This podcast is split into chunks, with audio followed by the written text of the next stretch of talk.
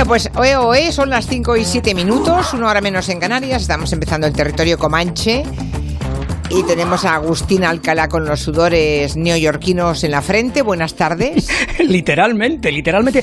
Pero, Pero Julia, si tú déjame- en tu mansión tienes unos ventiladores gigantescos en el techo. No, pero conociendo a la jefa de este programa, que sabe perfectamente que eso hace ruido y que se mete en antena, he tenido No. que apagarlo. Ah, Claro, bueno. porque yo sé muy bien por dónde va cada una. Pero en cualquier caso, me gustaría hacerte una pregunta para que luego me la hagas. A ver. Julia, Julia y Nuria, ¿vais a venir pronto a Mississippi?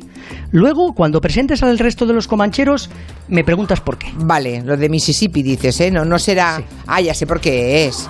Por el senador Foster. El, el- el- el aspirante a, el aspirante a gobernador Foster, que es el muy... aspirante, ya, ya, Que es muy hombre, que es muy hombre. Es muy hombre, tiene miedo, como un alcalde aquí que tuvimos en Valladolid que decía, es que ahora ya uno no se puede ni encerrar en un ascensor con una señora porque luego puede decir que has intentado algo. Ese mismo pensamiento ha tenido el señor Foster, ¿verdad? Que ha dicho que una periodista sola no puede ir a seguir su campaña, no sea que piensen que está liada con él. Él está aplicando la regla, la regla de Billy Graham. Ya sabes, ese predicador eh, murió en el mes de febrero. eh, Evangelista de gran influencia en Ya. los círculos republicanos, que dice que Tanta paz lleve como gloria, como descanso deja. ¿verdad? Claro, que un hombre casado no puede estar en una misma ah, sala, en una misma reunión que con una mujer. Es algo que sigue al pie de la letra el vicepresidente Mike Pence, que llama a su esposa mamá y que eh, él se niega a ir a fiestas, Julia, en las que haya mu- mujeres que no sean las suyas y en las que haya alcohol. Con, Ya, lo, ya, cual, ya. con lo cual ya te adelanto el tema, ¿para qué te lo voy a retrasar más? Lo que significa que bien, estos hombres no confían en ellos mismos o no confían en las mujeres pecaminosas que Ya, quieren ya. arruinarles la vida. ¿O no confían en el presidente que les ha nombrado?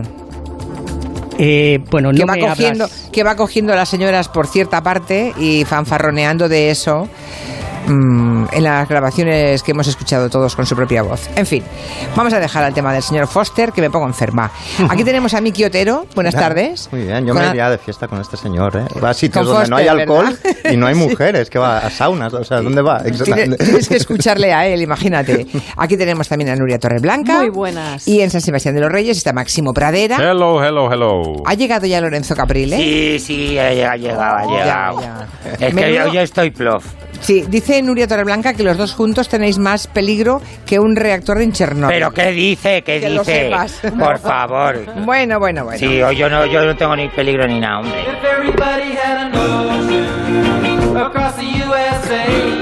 Vamos a hablar de moda, no con Caprile de momento, luego Ah, sí bueno, bueno. Sí, no, no, no. Así somos de raros. La moda se la quitamos al, Claro. al No, modista. Caprile ya- Eso para Alcalá, a ver, a ver qué tendencia rara hay en Nueva York. A no ver, sé. Tú escucha primero, primero escuchar y luego comentar. ¿eh? Vamos a ver qué nos cuenta Caprile. Creo que están los hombres por Nueva York con, con bañador. ¿En bañador van por la calle, Agustín? Y no te hagas ilusiones, hipster de la Barceloneta, porque esto no es lo que tú haces habitualmente, que es que bajas ahí eh, eh, la cuesta hacia la playa de la Barceloneta en eh, bañador, descubriendo tus piernas delgaditas. No, no, no, no. ni Oye, no te metas con Julia, ¿eh? A ver qué va a pasar, que te vamos a, a denunciar eh, por, por ¿de qué algo. A ver, Pero ¿de se ve que faltas hablando? tú aquí, se ve que faltas, me estaba metiendo con el primo. el Ah, entonces la sí. Ah, vale, vale, vale. si tú quieres ir como un guiri, mira, la verdad es que puedes hacer lo que tú quieras. Lo que me refiero es lo que le voy a recomendar al señor Caprilín, que él es eh, conocido, eh, pues a- habitual caminador del barrio de Salamanca. Lo que tienes que hacer, Caprilín, es ponerte el bañador y no es necesario que estés cerca del agua. Lo que tienes que hacer, y ya lo he visto en Brooklyn, hace un par de semanas vi a un chico, eh, Lorenzo, en bañador. Estaba, bueno, no estaba muy lejos del agua, porque en Brooklyn casi todo está cerca del agua. Pero le vi, iba el chico con un bañador, con una camiseta. Eso sí, el chico, la verdad es que lucía muy bien el bañador, porque tenía unas piernas tremendas y, le pare- y parecía que, que tenía una tabla eh, detrás de la, de la camiseta. Yo tengo ese cuerpo y voy en pelota, ni traje de baño ni nada. Un día te van bueno, a detener, Alcalá. Claro, claro.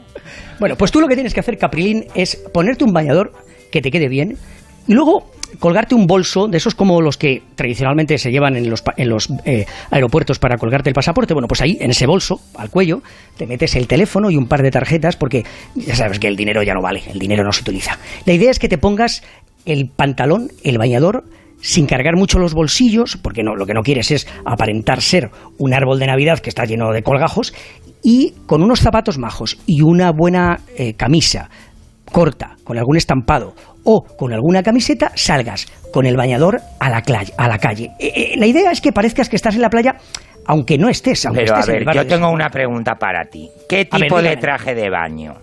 Un trijo- Marca eso paquete, es lo que te estaba espido, diciendo. No, no, porque no, si es tipo así, es calzoncillo largo, pues eso lo hemos hecho toda la vida, Alcalá. Pero perdona. claro, no, tú lo has hecho toda la vida al lado de la playa. No, hombre, y aquí, y aquí en Madrid los fines de semana... Viniendo Pero te lo pones para, para pasear por tu para pasear por tu barrio Los, con tipo- un lo- los tipos así cortitos... Tipo boxer, ¿no? boxer. No, hombre. un poquito más largos, un poquito más largos, un poquito más Pues, largos. hijo, pues, pues, pues eso lo hemos Que hecho sean- siempre. que está sean bañadores Eso de- es más viejo que el hilo negro, Por querido que No, eso es- pues- Uy, lo que Bueno, estoy descubriendo. O sea, Pero lo único que Caprile- te digo es una Espera cosa, un que momento, hay es que Caprile y, mm, Y Máximo, Máximo. Pradera salen a la calle con un bañador. con un traje de baño y Aparentando que es un pantalón Uh, corto, claro. claro, mira, Como si la tienes- gente fuera tonta y no se diera cuenta. Dos prendas en una, porque Es que tiene el muy- calzoncillo incorporado, porque tiene esa telita así como... La esa, rejilla. Esa La rejilla. claro. y El no tienes- aguantadero, ¿no? Eso, y no tienes que Ah, ponerte prendas son muy calzoncillo. polivalentes en verano. Es el- Pues, es el- es lo que técnicamente-. Claro. Julia, técnicamente se llama el colgadero, el colgadero. Tengo, El- tengo unos azules y blancos con bolsillos muy cómodos, así como los está escribiendo él. Te pones Pero- una camisa y ya está. Pero Ya. bueno, es que tú es que tú vas por delante de toda la moda del mundo mundial. No. Con lo que no se digo, puede llevar gente- es con la camiseta de tirantes. Eso porque sí. eso queda demasiado Eso macabro. da un poco... un mucho mejor Máximo, un- no te veo yo a ti, Máximo, con un unos poco, un poco de esos, de esos que cantan esas cosas que le gustan tanto a Julia. Mm, ¿Cómo se llama? El reggaetón. Eso. Sí, me encanta. Nada, En yo cualquier no me espanto hasta que no me hables de camiseta imperio y boxer ceñido pegado. En cualquier caso, Julia, te digo, estos bañadores, alguna firma importante, lo ven- los venden a 500 dólares. Con lo cual yo no ¡Hala, estoy muy robar a Sierra Morena. Sí, sí, sí, Venga, ahí hombre. doy No, fe. no, ¿ves? Los dos, si es que los dos no, están no, ahí doy fe. en la playa de San Alcalá, Sebastián de los Reyes doy y fe, se unen. Doy fe, doy fe, que hay determinadas marcas que este tipo de trajes de baño depende del estampado, de si es una edición limitada, de no sé qué. Sí, sí, sí. 500 Yo tengo una bucks. marca, y el otro día lo conté, Que que, sí, me que perdieron sí. las maletas una vez que me iba Que sí, que sí. del invierno Eso al verano, así. en pleno mes de diciembre. Me perdieron las maletas y cuando, cuando llegué allí yo vestida de invierno tenía que sacarme ropa y, me- y como tardaban 48 horas en llegar me tuve que comprar un- unos bañadores, ¿os acordáis que lo Sí, conté? Y me encontré en una tienda, no voy a decir el nombre, una tienda exclusivamente de, de bañadores, de hombres y de mujeres, donde costaba, un bañador de hombre costaba 500 dólares. Dólares, sí. 500 dólares, o sea, hay bañadores así, y de, bueno, y de mujer ya ni lo pregunté. Son muchos baños para amortizarlo, ¿eh? ¿Cuántas Sí, veces? claro. Es que, no, es que, es que eh, Miki, no te los mojas, es que no, no lo pones en el agua. Bueno, pues queda dicho, ¿eh? Podéis ir todos con bañador, pero aquí no vengáis así, ¿eh? También os lo digo. Aquí no me vengáis con bañador. Bueno, en San Sebastián de los Reyes no nos ves, no nos ves. Yo vine con Bermuda la semana pasada y ya vi la mirada fulminante. Mira, Uy, no, si viene con pantalón largo. Sí, sí, sí. Yo que no quería mirarte para no enfadarme. Me he cambiado en el ascensor, como en las pelis, los adolescentes que se cambian en el ascensor. Eres como Superman. te Vaya cambiado. fama que me estoy creando, madre mía. Luego hay un montón de oyentes que llevan pantalón corto para trabajar desde hace días y luego se mete conmigo. Claro, claro, ustedes hagan lo que quieran. Bien, esta semana nos dejó uno de los padres de la bossa nova, que es Yao Gilberto. Así que Máximo Pradera ha encontrado una percha estupenda en la actualidad para rendir homenaje a un, a un género que a todos nos, mm, yo creo que a todos nos, nos sienta bien, ¿no? Así como el reggaetón estamos en la- el mundo mundial divididos, yo no digo, no conozco a nadie que diga, hoy la bossa, Bueno, lo más que se llega a decir de ella es que es música de ascensor.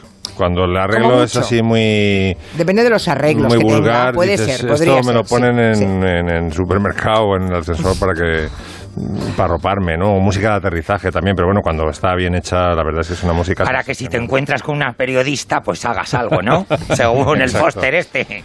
Y entonces hay que pensar un poco eh, en la bossa como un fenómeno similar a la música de la movida en Madrid, que es decir, que va asociada a un eh, movimiento político que trajo el presidente de entonces, eh, que era de origen cíngaro.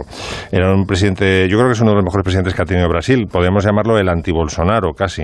Entonces, este hombre creía mucho en el desarrollismo, inició los trabajos en Brasilia, eh, empezó a mm, traer electrodomésticos americanos a, a Brasil, en fin, un poco a, abrirse al mundo, ¿no? Fueron los, los años durados de, de Brasil. Y entonces, eh, luego eh, la selección de Brasil empezó a despuntar, Pelé, Garrincha, en fin, empezaron los grandes éxitos. Y entonces va eh, paralelo eh, este esquema de aperturismo brasileiro a la renovación de la música. ¿Qué había antes de, de la bossa? Pues había un tostón que eh, los brasileños dicen eh, siempre en masculino, el samba. Tú dices la samba y dices, ¿qué estás diciendo? ¿La samba de tu esperanza? No, el samba con Z es otra cosa.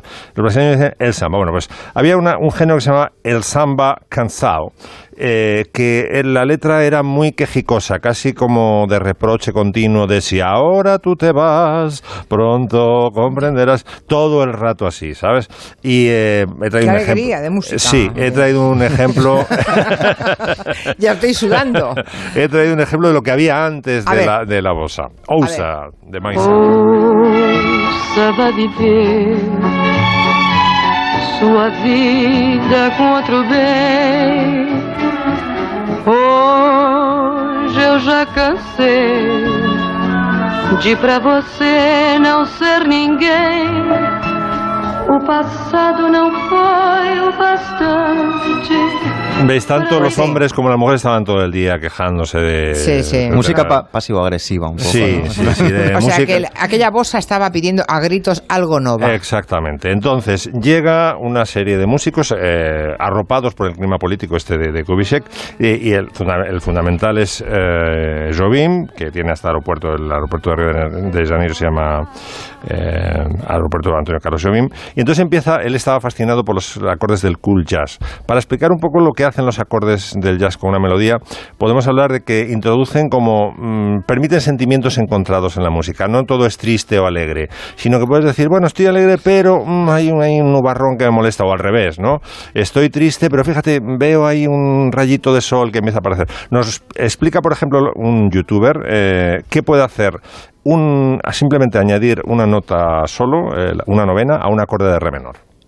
D minor 9. If you're looking for that chord, this is it. Beautiful chord. That's what it sounds like. This fifth string, the fifth fret, is the D, which is the root note.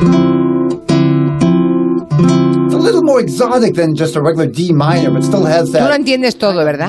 Bueno, se oye el acorde, fundamentalmente, que es lo que... O lo sea que oír el que acorde, al brasileño no hace falta entenderlo. Exactamente, es el, el- el acorde que introduce cierta como vaporosidad en la música, no sé cómo, cómo explicarlo, cierta, bueno, y por supuesto mucha sofisticación, ¿no? Esto por un lado es la renovación musical, luego, bueno, por supuesto Joao Gilberto lo que hace es meter los muy complejos, eh, las muy complejas síncopas de la, de- del samba, el samba lo, tocan, el samba tradicional lo tocan muchos instrumentos y dice, a ver, ¿qué es lo más importante de, de lo que hace cada instrumento? Entonces cogió lo más importante, pues la síncopa aquí, en el, tercer, eh, la parte tercera del compás y tal, y lo metió en la guitarra. Entonces, a partir de que surge Joao Gilberto, se empieza a tocar el- la guitarra, la sonanta brasileira, el violao que lo llaman ellos, se convierte en el, el instrumento de la bossa y la forma de cantar de él, sin vibrato, cero vibrato, para huir del melodramatismo que acabamos de escuchar a, Maisa, ¿no? En- en Ousa, y a, a susurrar muy bajito en vez de esos grandes eh, sopranos y grandes tenores que había entonces, ¿no? Y lo, se- lo segundo importante que ocurre es que se renuevan las letras y las letras las renueva fundamentalmente eh, Vinicius de Moraes que era un gran tronco de, de Jobim y dice bueno esto esta música quejicosa basta ya llega de saudade que es en el, en el año 1958 basta de melancolía Vai minha tristeza e diz a ela que sem ela não pode ser. Diz-lhe numa prece que ela regresse. Y así llega la bossa nova. Así llega la bossa nova. Y fíjate que ese espiriano era Vinicius. Dice, dile tristeza a ella, que vuelva, que la echo de menos, que yo no quiero estar aquí sufriendo. ¿Sabes? Manda, es- no sé, era- mm, Vinicius era ya un gran poeta antes de que mm, empezara a funcionar como letrista y se nota en todas las... De hecho, luego os, os contaré lo que le irritaba a Tom Jobim de la letra americana de desafinado, que la destrozó el letrista americano, la convirtió en, en una cosa muy, muy vulgar. En una canción de, de Frank Sinatra, muy bonita. Perdona. No, esa es chica de Ipanema. Y no, y desafinado también la Desafinado, canta Sinatra. Sí, a nosotros. Bueno, tiene Sí, un disco entero de bossa. eh, Frank Sinatra. Pero esa Sí. bossa nova es verdad que la letra puede ser triste, pero el, el- el ritmo hay, hay como una disonancia entre la fonda, entre la, el fondo y la forma, ¿no? Sí, hay un poco, ¿Verdad? hay un poco ahí de, de contraste. ¿Y quién no tiene disonancia entre el fondo y la forma? Por cierto-? ¿Eh? ¿Quién? Por cierto, que, ¿Quién? que Jovín, vosotros no vais nunca al Festival de Jazz de Vitoria, eso que os perdéis. No sé, ¿a qué estáis esperando? No, no- no vamos a vivir para siempre. Es un festival fantástico que es muy mainstream, pero al mismo tiempo tiene grandes jazzistas, digamos, para el que le guste el jazz puro. Y Jovín llegó a actuar en el año 85 eh, completamente mamao, o sea, murió jovencísimo. Jovín con 67 años, alcoholizado. Eh, lo tuvieron que sacar en el año 85 en Vitoria desde el Canciller, que es donde están todos los artistas, al Mendizorroza, que es donde actúan, casi en ambulancia. Lo subieron al escenario. El ayudante le plantificó un gran vaso de un líquido transparente y dijo, agua.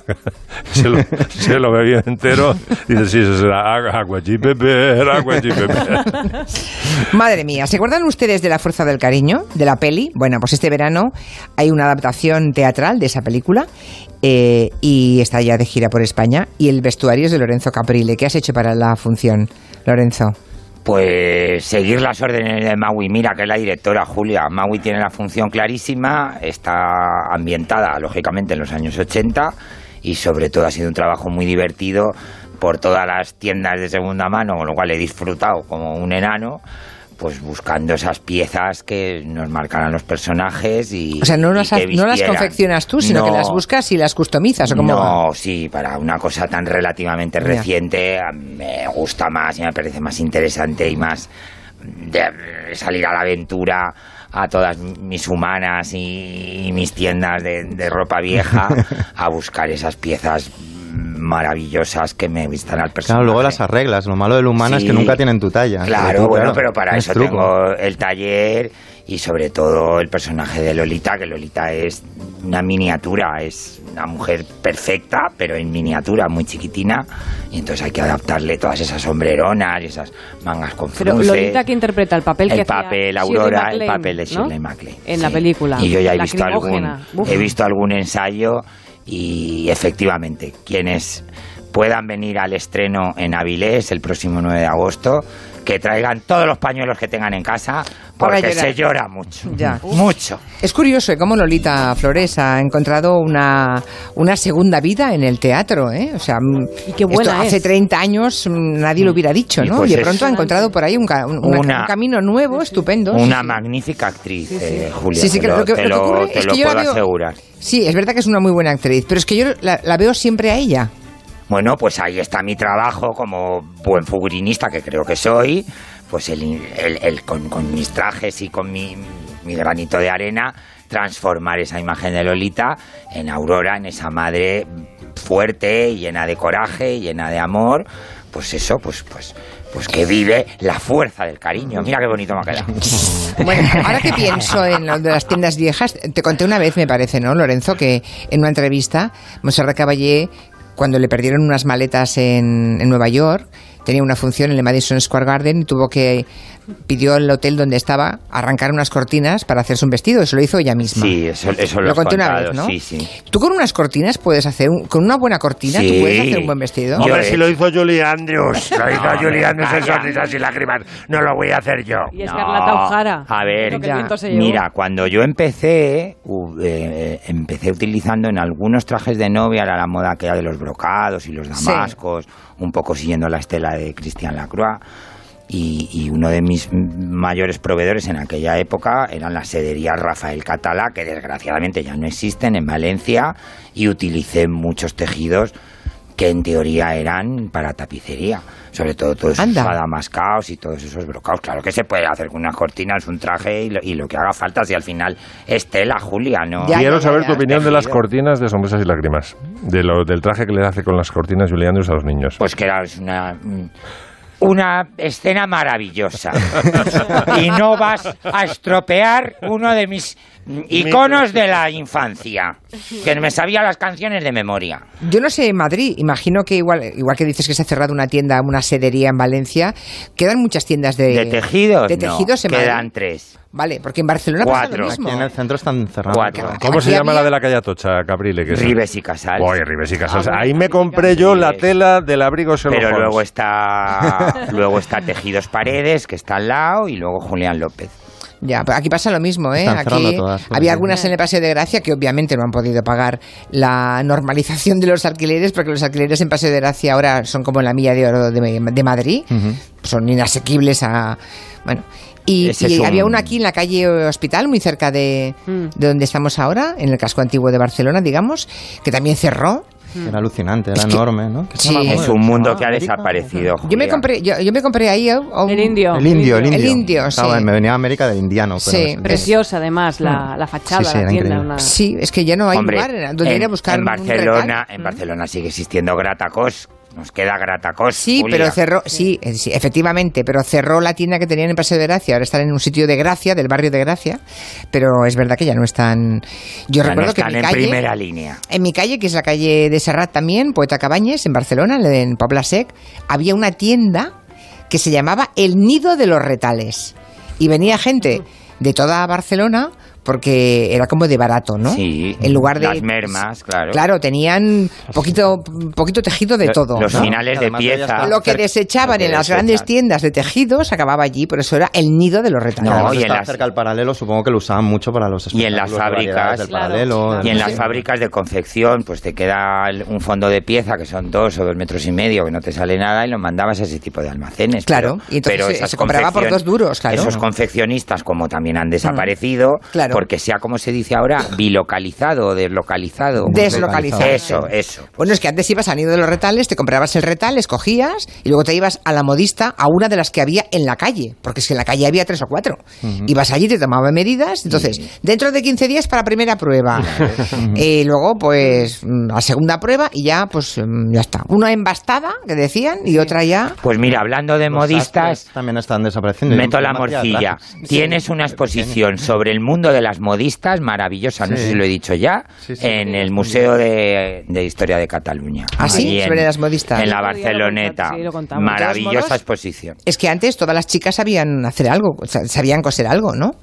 Y ahora yo no sé. Bueno, todas las creo- chicas y, y- y algunos chicos también. Muy pocos, Caprile. Tú, Bueno. eres, tú eres raro. Tú eres rarito. Yo sí he sido raro, sí, soy Claro, rarito. eres rarito, ¿Qué pero- pasa? Pues soy rarito, por eso estoy en el Comanche. pues Pero claro. vamos, que yo me hago todavía un dobladillo. Oye, el otro día me apañé un dobladillo complicado de esos de tela muy buena que hay que meter la aguja y sacar un solo Un hilo. solo hilo, claro, Un porque si solo no hilo, se nota, claro. Para que no se note nada y me quedó mm, ni que De maravilla. Perfecto. Claro, pero eso hay que saber, claro. Claro, hay que haber saber. destrozado unos cuantos dobladillos. para hacer Efectivamente. Y te tiene que Efectivamente. gustar. Bueno, te tienen que enseñar. A mí las monjas me enseñaron a ser A una mí- mujer de provecho. A mí lo intentaron, pero a mí me, el primer dobladillo di- lo pegué con pegamento y Yo me quedo, Ya, yo ya, me quedo ya, en el paso cero porque no sé nebrar ya, tengo mal pulso. y- ¿Y tú, ¿Y tú sabes tricotar, Caprile? No, tricotar no. Lo he intentado, lo he intentado, ¿eh? Y crochet Pero tampoco, ¿no? no, no, no, Ah, pues yo no. también. ¿Lo ves? Te gano. Lo del tricotar lo he intentado y mira que el punto parea tal porque tengo mi madre. yo ¿A sé que tú- te hago sobre una- todo una tía que tricota Dile- dile- dile que maravillosamente bien. un- Te hago una Y no. bufanda este invierno. Un jersey, Por favor. Te hago Por una favor. bufanda, te la pones y te la hago. Yo sí, claro, me ¿De la qué pongo. color? Venga, pide. ¿De qué color? Pues en, Venga, la, lo- en la bandera del arco iris. Venga. ¿Lo quieres tie-dye? pues tie-dye, pues mm, mira, no me hagas decir una palabra. No, sí, porque mira que hay algo más horrendo que esos degradés de colores, eso que se llama tie-dye, que creo- vuelve a estar de moda. Es horroroso. Yo creo que no hay nada más. Es, es horroroso. Julia. ¿Verdad? Sí. Estamos de acuerdo. Pues te haré de un solo color, pero que me dé la gana. Pero luego tiene que haber un vestido de vuelta, que yo ya veo la jugada que estamos buscando aquí. Perdona. que reclamar su ya tradicional. No, oye, perdona, que viene a Madrid y yo me tengo que enterar por la prensa. Ya. ¿Vale? Yo, yo vale, lo vamos a dejar ahí, y tú ¿eh? haces un traje. Vale. Vamos a dejarlo ahí, ¿eh? Que ha Vamos estado al lado del taller, haciendo el programa al lado del taller, ¿eh? Y me entero por la prensa. Bueno, porque no te quieres enterar. Claro, Dos también minutos eso. y le- y como la con- chica Yeye. En dos minutos, Miki Otero nos habla de la llegada del hombre a la luna.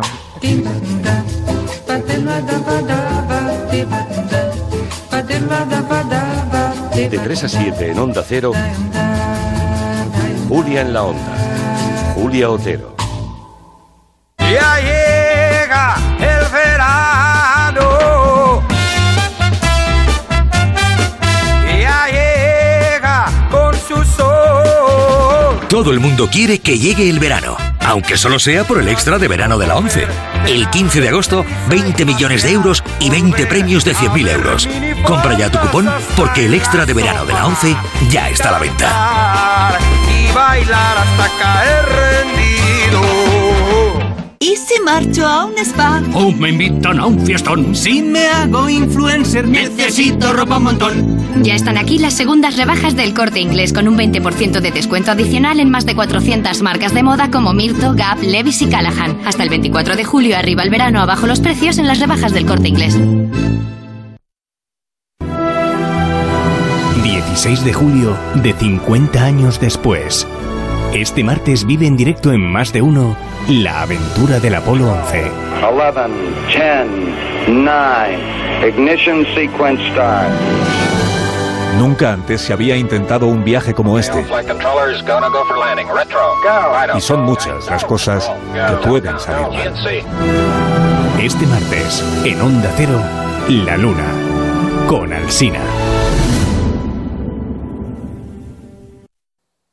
Seas como seas, duermas como duermas, en Colchón Express tienen tu colchón. Ahora con las rebajas de verano, llévate un colchón de una de las mejores marcas como Emma, Flex, Relax o Sonpura. En Colchón Express están tan seguros de ayudarte a descansar mejor que si compras tu nuevo colchón esta semana y no te gusta, te devuelven el dinero. Infórmate en las tiendas Colchón Express y en su web. Colchón Express, ¿duermes o descansas? El cuento de las comadrejas. La nueva comedia del director del hijo de la novia y el secreto de sus ojos. Las películas de ahora no son como las de antes. Esa es una frase hecha, invente una suya mejor. Soy muy consciente de que yo también voy a ser viejo. No esté tan seguro.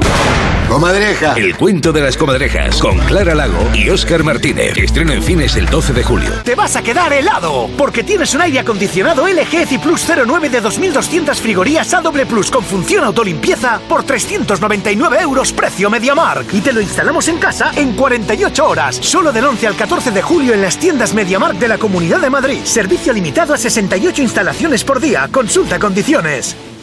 Al caer la noche en la jungla, los animales salen a cazar para alimentar a sus crías. Pero en Faunia no. Ni tú ni nuestros animales os tenéis que preocupar por eso, porque la cena está incluida. Cena más entrada online por 19 euros con 90. Ven a las noches de Faunia y disfruta de la nueva tormenta tropical en la jungla. Faunia, más cerca, imposible. Mamacita, qué miedo, que viene el calor. Electrocasión tiene la solución para tanto calor. Aire acondicionado Whirlpool Super Inverter A por tan solo 369 euros. Y este mes te regalamos el control Wi-Fi. Somos los más baratos. Electrocasión, corre que se acaban. En Motor Tomé Skoda hemos recibido el premio al mejor concesionario nacional por ser líderes en ventas, en calidad y por nuestro gran equipo. Queremos compartir este premio contigo. Ven en julio a Motor Tomé y llévate un Skoda Fabia totalmente equipado desde 99 euros al mes. Tu nuevo Skoda Fabia te espera en Madrid, calle de Tauro 29 junto al aeropuerto y en la web motortomé.com. Muebles Los Pinos, pura madera. Librerías y escritorios a medida, madera maciza. Muebles Los Pinos, pura madera. Especialistas en librerías y escritorios a medida en madera maciza. Pues yo no me lo pierdo. ¿Dónde tengo que ir? ¿Dónde va a ser? En Európolis Las Rozas. Muebles Los Pinos, pura madera. Cada mañana tenemos más de una voz. La voz de la información y el análisis con Carlos Alsina. Pluralidad y equilibrio para informarte. La voz del entretenimiento con Carlos Alsina. Participación y humor para entretenerte. Carlos Alsina es la voz de las mañanas, una voz que te pone al día de todas las noticias, una voz que hace que tus mañanas sean divertidas e interesantes. Escucha más de uno desde las 6 de la mañana y siempre que quieras en ondacero.es y en la aplicación móvil.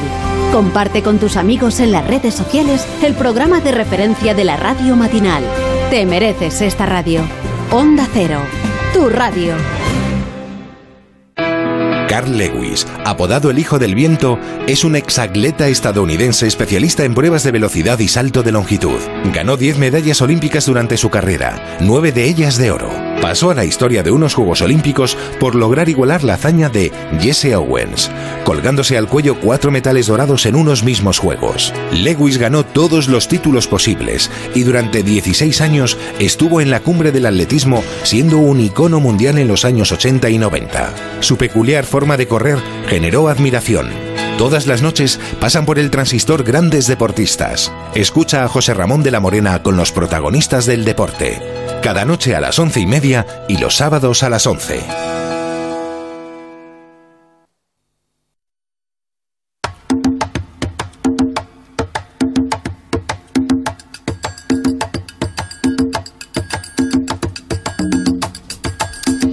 Pues eso, que estamos ya muy cerquita del aniversario tan célebre de los 50 años de la llegada del hombre a la luna y Miki Otero se ha inspirado. Y ha venido el lunático. A, a ver con esto de los 50 años, ¿qué vas a hacer? Pero llegó, llegó el hombre a la luna, es verdad eso, claro, claro, es eso verdad. Vamos a ponerlo en duda. ¿no? Es verdad, porque eso se rodó todo en un plato. Claro, porque la bandera no ondea y hay un documental que sale Kubrick diciendo que no, tal. No, no. Vamos a, vamos a, vamos a creernos que el hombre llegó a la luna, efectivamente. Que además, es que eso faltan unos días, porque salió el 16 de julio del 69.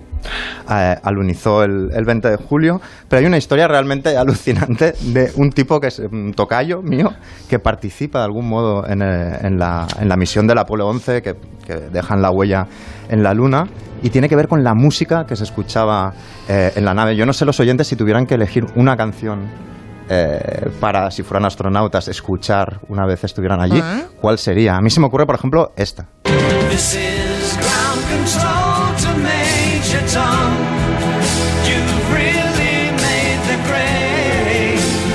Oddity de David Bowie, que además también está de aniversario, el mismo salió muy poco antes de, de- de aquella fecha.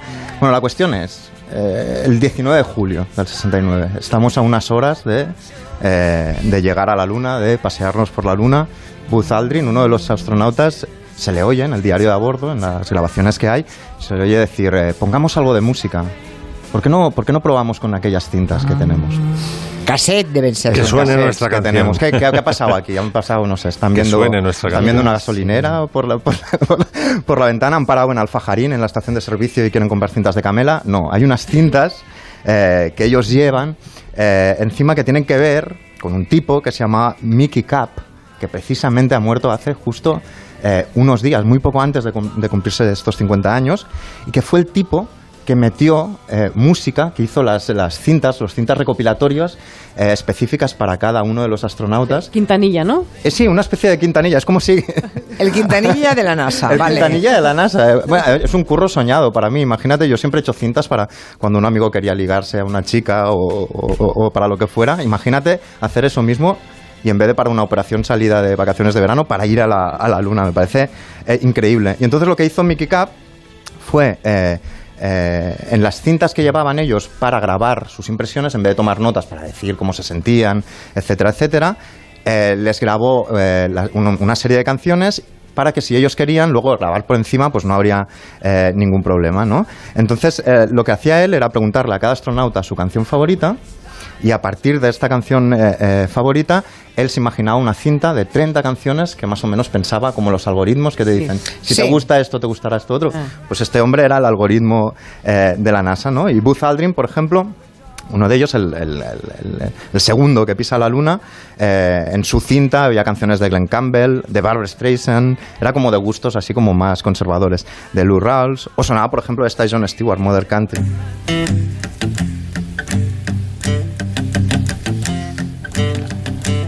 There was a story in the San Francisco Chronicle that, of course, I forgot to save.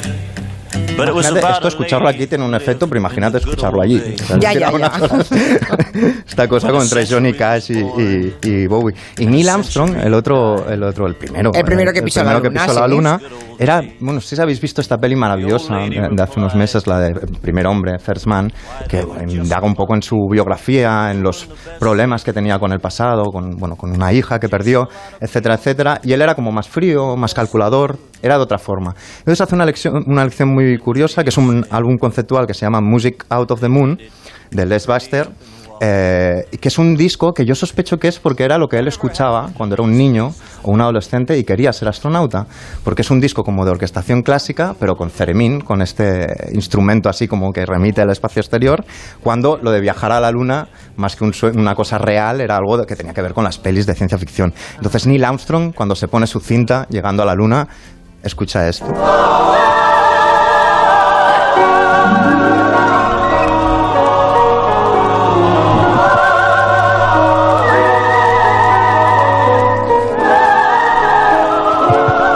Poco Neil Armstrong más Barbarella. Te lo imaginas también Sí. quitándose la- Está muy bien, mucho mejor para bajar a la luna. Es como de Esther Williams tirándose a la piscina. Estaba pensando en Esther Williams, Lorenzo.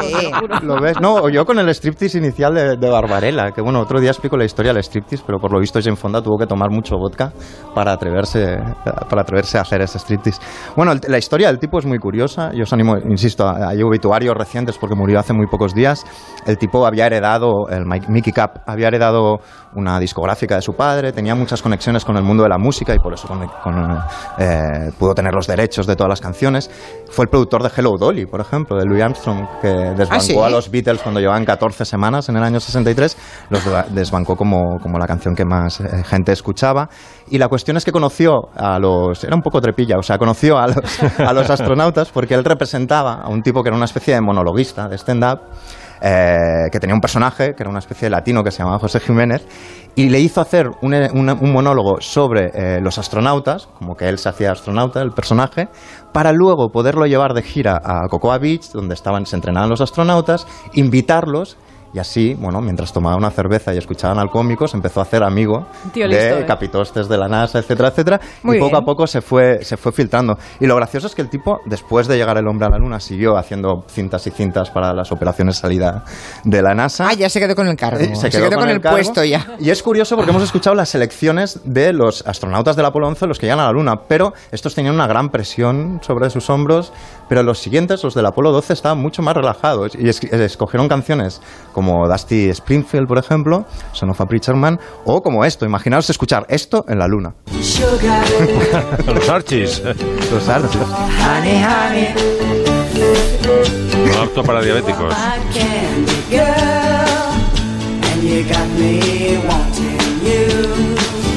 Bueno, luego seguimos con la efeméride y con otras historias de Miki Otero. Ahora, para los que tengan interés en el cine, Nuria va a recomendarnos una lectura perfecta, que es un libro que se acaba de publicar, ¿no?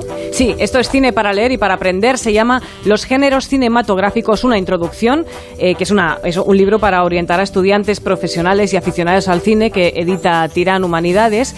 Está escrito por Miguel Ángel Huerta, que es secretario general y director de calidad de la Universidad Pontificia de Salamanca, es profe de realización y estética cinematográfica, máster de guion y es un oyente ilustre del Comanche desde hace muchos años ¿Qué me y un dices? encendido merengue. Sí, sus hilos de Twitter son muy famosos, son una joya porque, porque te describen el cine y las series de una manera que nadie más puede hacer y lo hace muy bien, ¿no? Con este libro lo que hacemos es entender por qué los cómicos usan la exageración como un recurso y por qué les funciona. Sabremos qué significado tiene el paisaje para los creadores de películas del oeste, por ejemplo, o cuáles son los grandes temas del melodrama cinematográfico.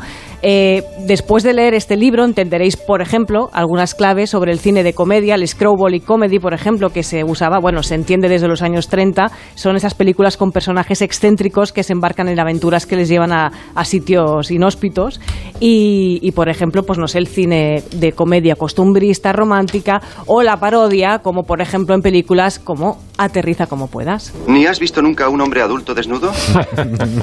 ¿Te gustan las películas de gladiadores? ¿Has estado alguna vez en una prisión turca? Fantástico. Bueno, este libro también nos recuerda la importancia de la iluminación, la puesta en escena o algo de lo que ya nos ha hablado muchas veces y muy bien, por cierto, Máximo Pradera, que es la importancia de la música en las películas de terror. Pero esto no es terror.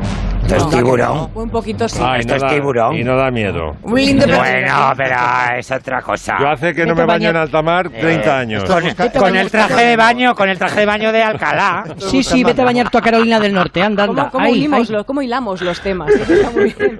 Bueno, volviendo a los géneros cinematográficos, es muy interesante el análisis también de Miguel Ángel Huerta, del cine criminal, el cine neo-noir, donde destaca, por ejemplo, la peli más influyente de los años 90 en este género es Uno de los nuestros.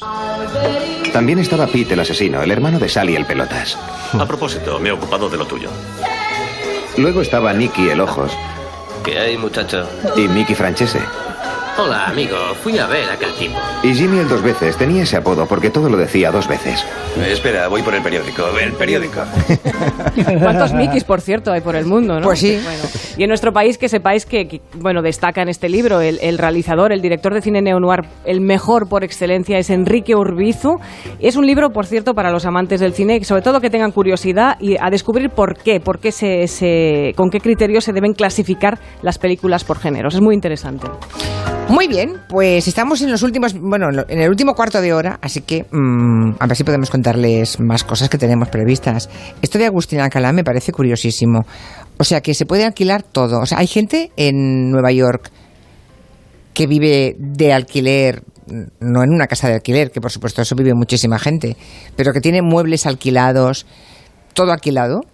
Es una, es una gran filosofía de vida que en Nueva York es muy necesaria. ¿La ropa Les- también se alquila? Sí, Claro, sí, sí que se alquila. Ya, eso ropa- ya, ya, ya, pero eso ya sucede día aquí, no. ¿eh? Pero no Pues- la ropa de cada día. No, eso no, a eso, eso me no, refiero, eso claro, no. hombre. Julia, Julia, es que el less, el less is more, es decir, el menos es más es algo que se eh, eh, emplea mucho aquí y se ha convertido en otra cosa, en el owning nothing, es decir, el no ser propietario de nada.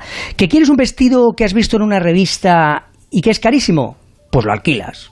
¿Que te vuelve loco un sofá maravilloso que solo podrás pagar si te pasas haciendo dieta financiera durante dos meses y además teniendo amigos en una de estas compañías italianas que hacen sofás de maravillas? Pues también lo alquilas. Que, por ejemplo, hay una compañía que se llama Rent a Runway, es decir, eh, alquila una pasarela que te permite seleccionar seis vestidos y combinaciones de prendas al mes mm, por 150 dólares y que te puedes quedar con ellas, Julia, pues a una temporada o varios meses. Te llegan a casa en una caja con una etiqueta de que se han llevado a la, lavandería, a la lavandería, te las pones el tiempo que tú quieras y las devuelvas. Por ejemplo, yo que soy un enamorado de pasar, eh, y Caprile, yo paso muy bien la, la aspiradora. Si alguna vez mi hija mayor se casa, pues me la puedes hacer un vestido y yo te paso la aspiradora fácilmente, no te preocupes. Por el, por el hotel, sí, claro. Claro, ya. por el hotel, Por claro. todo el hotel. ¿Te gusta, te, gusta, ¿Te gusta, por ejemplo, una aspiradora maravillosa? Pues la alquilas, 50 dólares al mes. Esa maravillosa cafetera automática, Julia, que tú te tomas el capuchino, también lo 25, 25 dólares al mes. La gente lo que, lo que realmente hace es alquilar todas esas cosas que no, en teoría, no se pueden comprar, pero que forman parte de su vida. Y como hay algunos que dicen eso de que you only live once, es decir, el- la teoría del YOLO, pues quieren vivir sin mucho equipaje que lleven a, a las espaldas. Y bueno, en realidad no te endeudas comprando las cosas, pagas esto, lo utilizas durante el tiempo que quieras y luego lo devuelves. Ya sabes, puedes vivir en una casa sin, sin que sea tuya, es decir, de alquiler, en una oficina que sea de alquiler, con unos muebles de alquiler, con una ropa de alquiler, con la cafetera de alquiler, todo de alquiler. O sea que el renting está en su época dorada, vamos. Sí, sí, eso, Bueno, eso está que, bien, eso es que- una segunda oportunidad para la Eso- ropa, es- porque eso- ahora que los jóvenes se quieren comprar 20 camisetas y 20 pantalones y que luego se los ponen dos veces y ya no se los vuelven a poner, pues es una alternativa, ¿no? Pues se eh, alquila. es- eso que te he dicho, el owning nothing. ¿Tú tienes ahora mismo alqui- eh, algo alquilado, Alcalá? Ye- ¿nos Mira, yo te digo est- Hombre, tus, zapatos casa, ahora están alquilados? Alquilar- No, pero mi hija mayor, mi hija mayor, esta tiene una cuenta con Rent, eh, Rent a Runaway, no me quiere decir el precio, pero yo lo he descubierto, lo que paga, 150 dólares al mes, y recibe ropa. Y bueno, pues eh, se las pone, se pone durante aproximadamente dos meses. Y luego lo de- devuelve. Y lo devuelve, eso sí, es obligatorio, es obligatorio que lo mandes a, a, a lavar a la lavandería para que ¿Y la gente que un viene caprile detrás... se puede alquilar un vestido, Caprile? ¿Tuyo? Hombre, me imagino que sí. nadie él no, nos lo ha preguntado. Se tenido- puede alquilar hasta el propio Caprile, Nadie que yo, lo he ha alquilado muchas tardes. Bueno, depende. depende. De- Todos tenemos Oye, que precio. que, que- que antes, lo, antes que lo del Apolo, perdona, eh, Julia, perdóname, que ahora entiendo por qué en internet, en las páginas frikis en las que yo me meto, Sí. dicen que va a haber un antes y un después el 19 de julio del 2019, claro, porque son los 50 años del Apolo. Claro.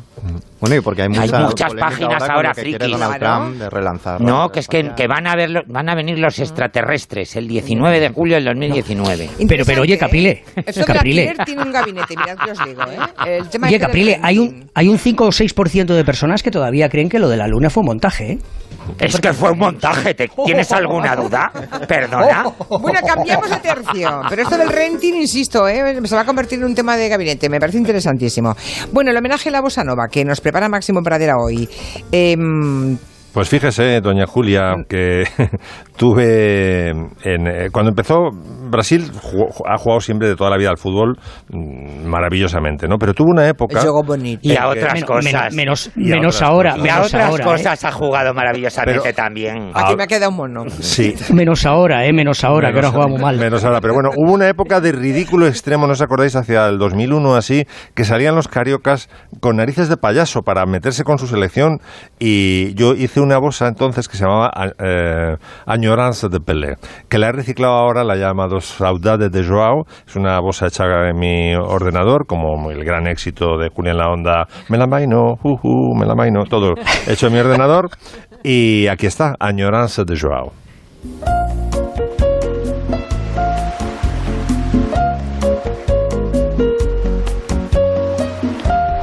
¿Eso es agua?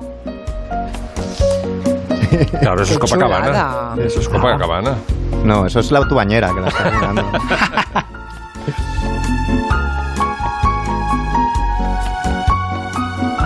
¿Me la puedo quedar para la sintonía? Hombre, claro. ¿De algo? Vale, gracias. Adjudicada. Gratis, diréis- ¿eh? Gratis, gratis, que yo te conozco. Y diréis, eh, ¿una bosa instrumental? Pues sí, sí. Eh, o sea, aunque las bosas eran canciones, eh, el gran des- despegar de, de la bosa ocurre en el año 62, cuando músicos americanos, Stan Getz y otros, un, un guitarrista cuyo nombre ahora no me viene a la cabeza, vienen a Río, se familiarizan con la bosa y Stan Getz se va con la melodía de desafinado, que también es de Jobim, y la, la- graba en saxo alto y se convierte la bosa en, en un éxito en Estados Unidos impresionante. Empieza la bosamanía, hasta el punto de que luego os contaré lo que pasó con Frank Sinatra. Pero este es el, el- el desafinado que hizo despegar a la bosa a nivel internacional.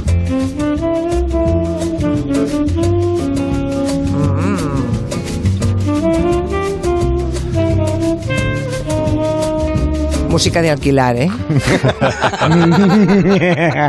Las letras de las bosas son muy. eh, eh, son, son- las buenas son cojonudas porque hacen referencia a lo que estaba pasando. Por ejemplo, a, a la bosa contaba antes que le, le ocurrió como le ocurrió a Paco de Lucía con los puretas, cuando él empezó a hacer un flamenco un poquito más. Se le eh, echaron al cuello, Se lo sí. echaron al cuello al pobre, lo hicieron sufrir, ¿no? Bueno, pues los creadores de bosa, con los que hacían. los viejos compositores que hacían eh, el samba cansado, también tuvieron eh, un conflicto. Y esta letra, que es de, no es de Vinicius, sino de Newton Mendonça, di- eh, habla de eso, dice, se você dice que desafino amor, está hablándole al, vi- al viejo compositor que diciendo, eso suena muy mal, suena, hay disonancias ahí. Dice, pues claro que hay disonancias, que estoy metiendo acordes de treceava contra una melodía, claro que hay disonancias, esa es la gracia. Y es toda la, toda la letra de desafinado es un mensaje de los bosanoveros a los viejos compositores del samba Pues, cansado. pues me has estropeado la canción. ¿Qué quieres que te diga?